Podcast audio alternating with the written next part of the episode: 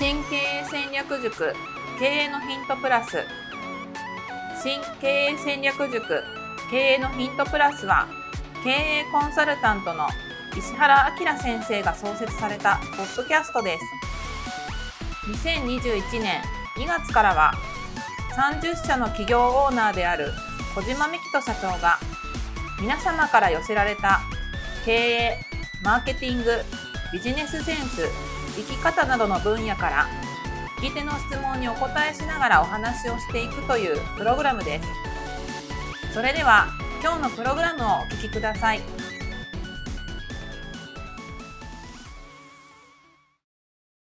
経営のヒントプラス第677回をお届けいたします。こんにちはナビゲーターの加藤真由美です。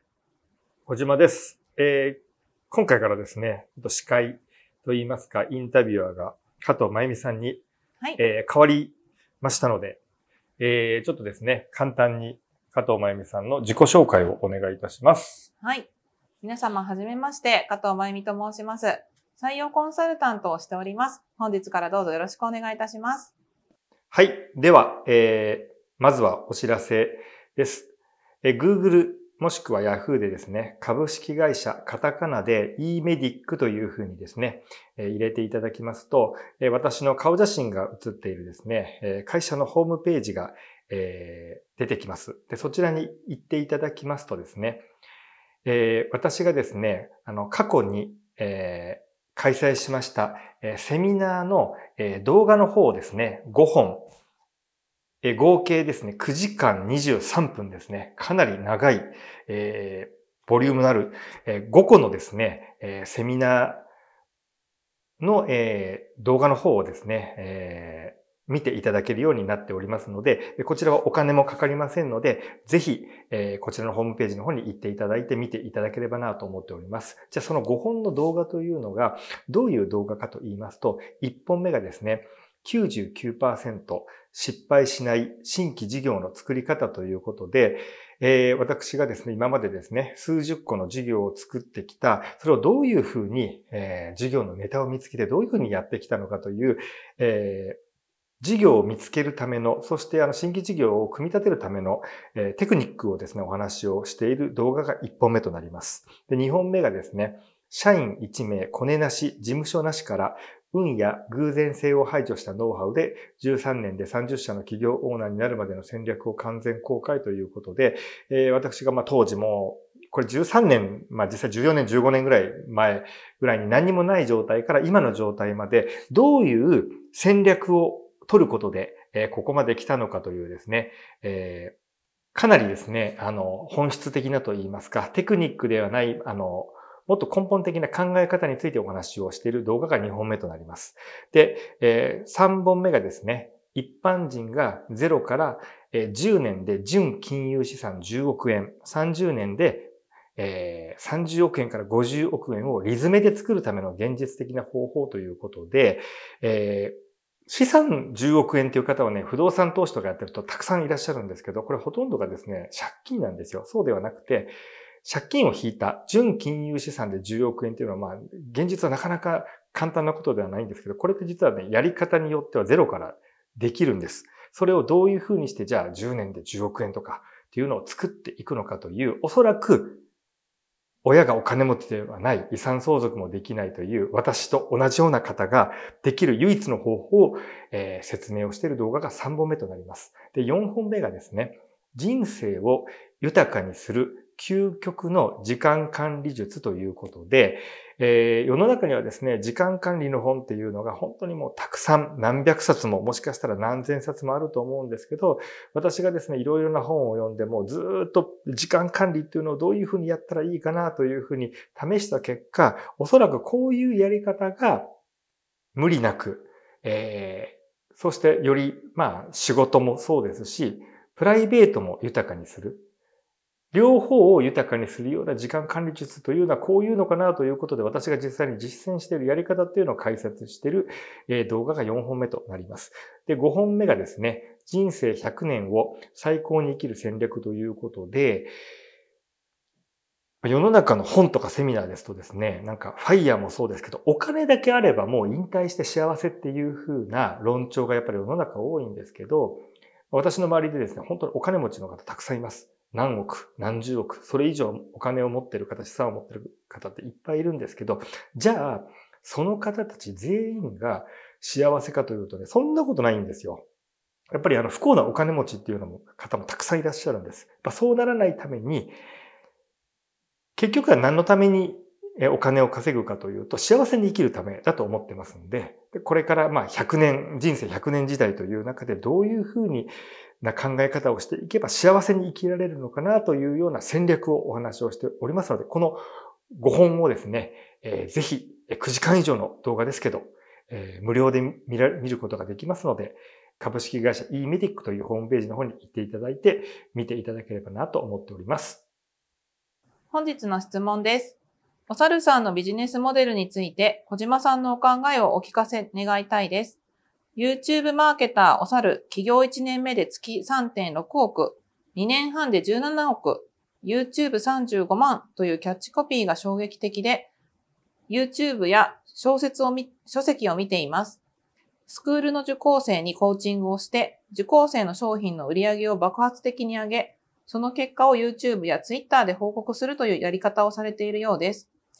将来的に自分の商品、サービスを完成させた場合は、お猿さんの方法で集客、販売する方法は選択肢の一つとしてありでしょうか？というご質問をいただいております。はい、ありがとうございます。えっ、ー、と、ぜひですね、この聞いてる方もカタカナでイングリッシュって入れて、えー、ひらがなでお猿って入れていただくと、なんかお面をね、お猿のお面をかぶってる YouTuber の方がいて、うん、もうその、英会話と言いますか、英語の業界ではめちゃくちゃ有名な方で、イングリッシュお猿という、まあ、チャンネルなんですね。で、まあ、どうやら、まあ、事実であれば、まあ、月3.6億。これは毎月3.6億を売り上げてるという意味ではないんですけど、まあ、一番売り上げた時で、まあ、1ヶ月の売り上げが3.6億だったと。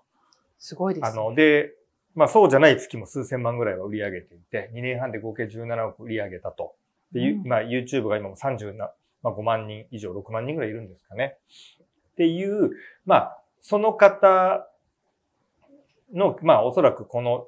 ご質問者様は、まあ、あの、ビジネスモデルを研究されていて、自分もそういうような販売方法を、まあ、取りたいと。で、それは、あの、そこを目指すのは、まあ、ありかというようなご質問だと思うんで、ぜひ、まあ、このイングリッシュおさるという YouTube を見ていただきたいんですけど、はい、これ、あの、どういうビジネスモデルかと言いますと、うん、えー、まずですね、まあ、YouTube チャンネルで情報提供しますと。はい、で、YouTube チャンネルでいろいろな情報提供しまして、うん、で、YouTube って概要欄っていうのがありますので。あ、ありますね。はい、うん、概要欄を見ると、無料で LINE 登録っていうことで、いう、あの、無料で LINE に登録をします。うんうん、で、その時に、まあ、プレゼントをあげますと。僕がさっき見た感じですと。プレゼントもだいぶ充実していて、まあ、14個ぐらいの無料の、まあ、プレゼントを無料であげると。おそらく1個ずつが割と有料でもおかしくないようなものを、まあ、無料であげるということで、まあ、これだけあれば、まあ、登録は結構するだろうなと。で、一般的には、YouTube に登録をしている方のだいたい10%から15%ぐらいが登録をすると言われてるんです。YouTube チャンネルで。なので、まあ、まあ3万人とか3.5万人以上はもう YouTube チャンネルからこの LINE に登録をしているんだろうなと。で、そこで、まあ、セミナーで商品を販売すると。で、まあさらに、あの、なかなかこれね、このパターンはあんまり普通やらないんですけど、はい。あの、普通いくら売れたって言わないんですよ。ね、あんまり聞かないあの、なんでかっていうと、うん、あの、商品を買う側が、いくら売れたっていうのをどやってるっていうのをあんまりいいと思わないですよね。うんうんうん、なんですけど、このイングリッシュお猿さんはもうそれを振り切って、もう17億売れたとか、うん、今月は何千万売れたって言っちゃう。はい。で、それの、なんでそれで成り立ってるのかというと、おそらく成果がものすごい出ていて、それをちゃんと成果をこの、まあ表に出しているというか、うん、うん。なので、売れてるって成果も出してるんで、あの、これ分野にもよるんですよね。うんうん、ビジネスモデルを教えるだと、たくさん売れてるって言いすぎると、うん、今日ライバルが多すぎるんで、うん、多分それ成り立たないんですよね。でもこの英語とかダイエットって別に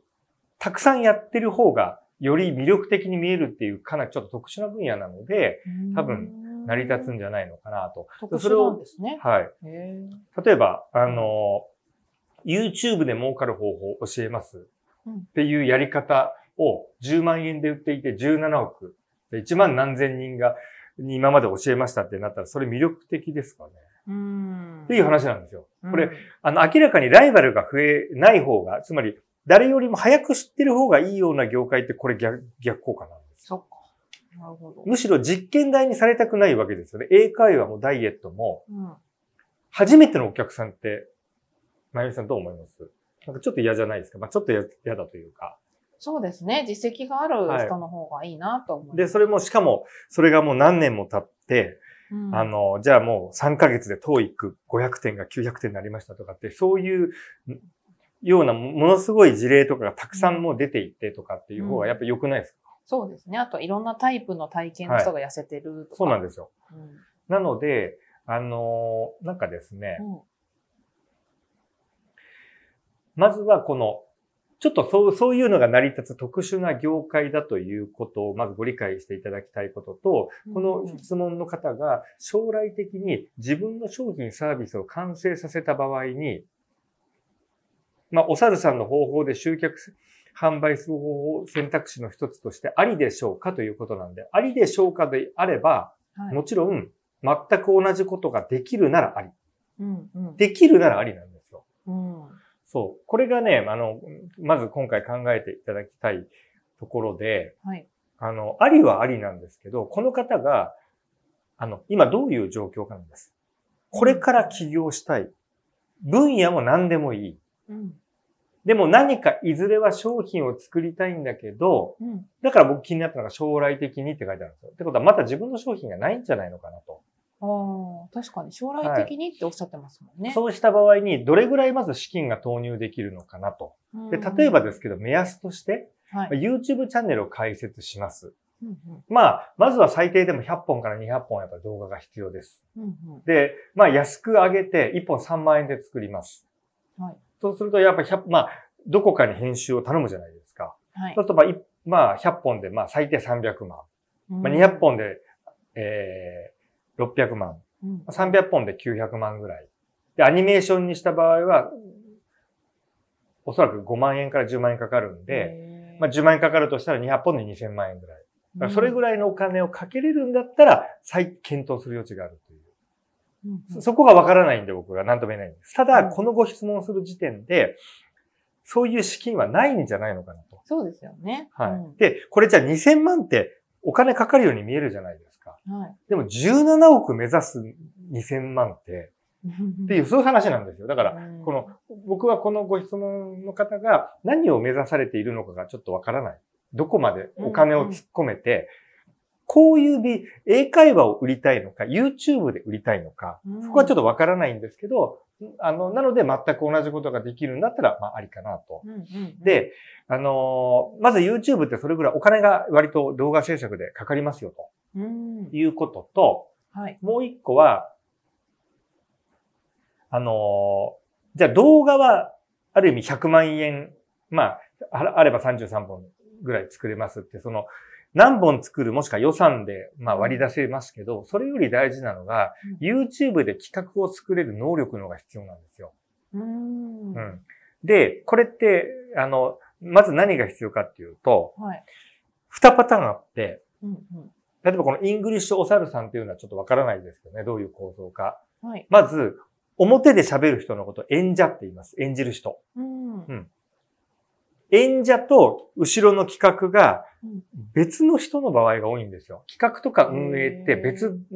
で考えてる場合が多いんです。脚本とか。流れとかをか別で考えてる人たちがだいいるんですよ、大体。そうなんですね。そういう場合とうん全部自分って場合があるんですけど、うんうんそうした時にまずこの演者のうんトーク力がめちゃくちゃ重要。だ動画ですから。うんはいうんで、じゃあ企画を、企画をですね、もし自分で考えられないんだったら、うんまあ、企画会社に動画制作も込みで依頼すると、まあ大体1本10万ぐらい。うんと200本でまあ2000万ぐらいかかると。わただこの2000万って、渡辺さん、その高そうに見えますけど、あはい。10億目指すんだったらって話なんですよ。だから、どこを目指すかによるんです。そういうことなんですよ。で、あの、あとはこの YouTube であれば、はい商品の企画能力。で、く具体的に言うと、じゃあ英会話でも、ただ英会話できるようになりますっていうのはダメで、うん。どこをターゲットにするのかっていうような、うん。そのターゲットをちゃんと選定をして、商品の企画の能力と、あとはうん商品、あの、商品の企画というか、まず YouTube チャンネルの企画の能力と、うん。後ろの商品の作成能力、する能力っていうのも当然必要ですよね。うんうん、表で喋った内容と、それをいいなって思ってくれた人が LINE 登録した先に買ってくれる商品というそうですことですね。はい。うんで、あとは当然ですけど、あの、英語の先生がじゃあものすごい、あの、英語の教え方がうまいから、うん YouTube チャンネルが面白かったとしても、それと後ろで商品を売るっていうのはまた別の能力なんですうよね。ん、そうなんですね。そうなんですよ。そうなんだ。それってマーケティングを仕掛けたり、セールスをやるっていうことなので、うん純粋に英語を教えるだけがうまいっていうのだとまた、うんじゃあどうやってセールスをしていくのかっていうのって、またちょっと違うので、うんあの、そういう、まあいろんな能力がま、さらに必要なので、それを外部に頼むと、まあ当然お金がうんかかりますよと。で、なるほど。その際にはい、何をやったらいいかということなんですけど、うん。まず絶対にやらなきゃいけないことは、うんうん。競合分析なんですけど、この、うんうんうん。もしですよ、英語の業界で YouTube を、僕この方のご質問がもうすでに自分は英語がものすごい得意で、うん英語の業界で独立起業したりなんか商品サービスを作りたいと思っているのか、はい。あの、なんか違う、例えば投資とかね、うんうん。なんか違う業界で、うん。あの、イングリッシュお猿みたいにやりたいって言ってるのが、そこはちょっとわからないんで、はい。なんですけど、まあ一応英語の業界でやりたいとうん。仮定します。そうした場合に、まあ通常僕だったら何をやるのかっていうと、まず、英語の業界っていうので、YouTube 関係なくですよ。はい英語っていう業界で、どんなターゲットが存在して、どんなジャンルが存在するのかをすべて洗い出します。だって英語っていろいろじゃないですかまずうん、英会話だけが英語じゃないですよね。はい。読み書き。もそうですし、じゃあ今って小学校でも英語の授業ありますんで、で、あと幼稚園児も今普通に、あの、割と都内とか関東とかの進んでる幼稚園だと、まあ、あの、幼稚園でも英語やりますんで、うそうですね。なんで、幼稚園児の英語と、うん小学生の英語と、うんあとは、あの、中学に入ってからの学校の英語と、高校受験の英語と、大学受験の英語と、TOEIC と TOEFL と英検全部違いますよね。うんあとは外資系に就職する英語と、留学する英語って全部違いません？違いますね。あとは、いわゆる趣味の英語みたいなやつ。うん、旅なんか旅行の時だけ。もしくは OL さんが何か英語ができるようになったらいいなとか、男の人がなんか英語ちょっと喋れるようになったらかっこいいよねっていう英語って、大学受験の英語とか東大に入りたい、慶応に入りたいっていう英語と全く違うじゃないですか。うんなので、めちゃくちゃ多いんですよ。うん英語って言っても、だからもう、健康になりたいっていうのと、とか幸せになりたいっていうのが同じぐらいもう幅広すぎるんですよ。確かに。なので、まずこのジャンルを全部うん洗い出します。別に数十個でも100個でも。うんうんはい。で、これ洗い出さないと何も始まらないんですよ。うーんで、それを洗い出したら、一個ずつ、こういうターゲットでこういうジャンルっていうようなのを、例えば、うんうんわかんないですよ。あの、大学受験向けの何々とか。うんうんそうしたらその後に、流行っている英語系の YouTube チャンネルをすべてピックアップします。すべて。はい。あの、いえっと、そのチャンネルまあ、そのピックアップというのは、具体的に言うと、そのチャンネルの、まあ、なんかの動画の、まあ、URL を Excel に貼り付けていくみたいな。はい、こういうチャンネルですっていうのを。うん、でそれはさっきシーンとかターゲットが決まったけど、それとは関係なく、英語っていうくりの、はい、まず英語で全部洗い出してきます。おそらく、まあ、あの、全部というのは流行ってそうなやつ。流行ってそう。はい、もうなんか、と例えば、うん、もう登録者100人とか200人で1年前に止まってるとか、うんうん、もうそういうのは流行ってないじゃないですか。現在も動いていて、うん、まあ最低でも数千人以上いるやつ。うんうんうん、まあできれば数万人以上。それを全部ピックアップしてきます。そうしたら、そのチャンネルが、どのターゲット、その分類したどこに属するのかっていうのを、まず分類分けをします。なるほど、なるほど。はいうんうん、まずここまでで、まあおそらく一週間ぐらいかかるんじゃないのかなと。うんうんうん、数百個ぐらい英語だったらあると思うんで。うん。すごいありますよね、英語って。で、うん、で、皆さんこれをね、飛ばすんです。これやらないんですよ。そこ、盲点でした。最初からもシーンとターゲットでなんとなくこ、はい、ここから始めようみたいな。そうです。だから、イングリッシュお猿さんのチャンネルを見ちゃダメなんです。そこから始まっちゃったら。ってことは、イングリッシュお猿っていうチャンネルは、どこかの自分が分類した中に入る一個なわけじゃないですか。はい。まあおそらく最も、最もとは言わないですよ。100万人以上登録してる英語のチャンチャンネルとかありますんで、あれですけど、まあ、おそらく、まあ、相当メジャーなチャンネルの一個ですけど、どこかに、うん、当てはまるじゃないですか。だからまず、イングリッシュオサルを研究するというよりは、まずその分類分けをします。はい。それでは、今回はここまでとなります。経営のヒントプラス第677回をお届けいたしました。最後までお聞きいただきありがとうございました。ありがとうございます。今日のポッドキャストはいかがでしたか？番組では小島社長への質問を募集しております。メールアドレス info.m-aim.jp 宛てに質問内容を記載の上、件名を経営のヒントプラスの質問と明記してお送りください。メールアドレスは、ポッドキャストの概要欄にも記載しておりますので、そちらもご確認ください。それではまたお耳にかかりましょう。ごきげんよう。さようなら。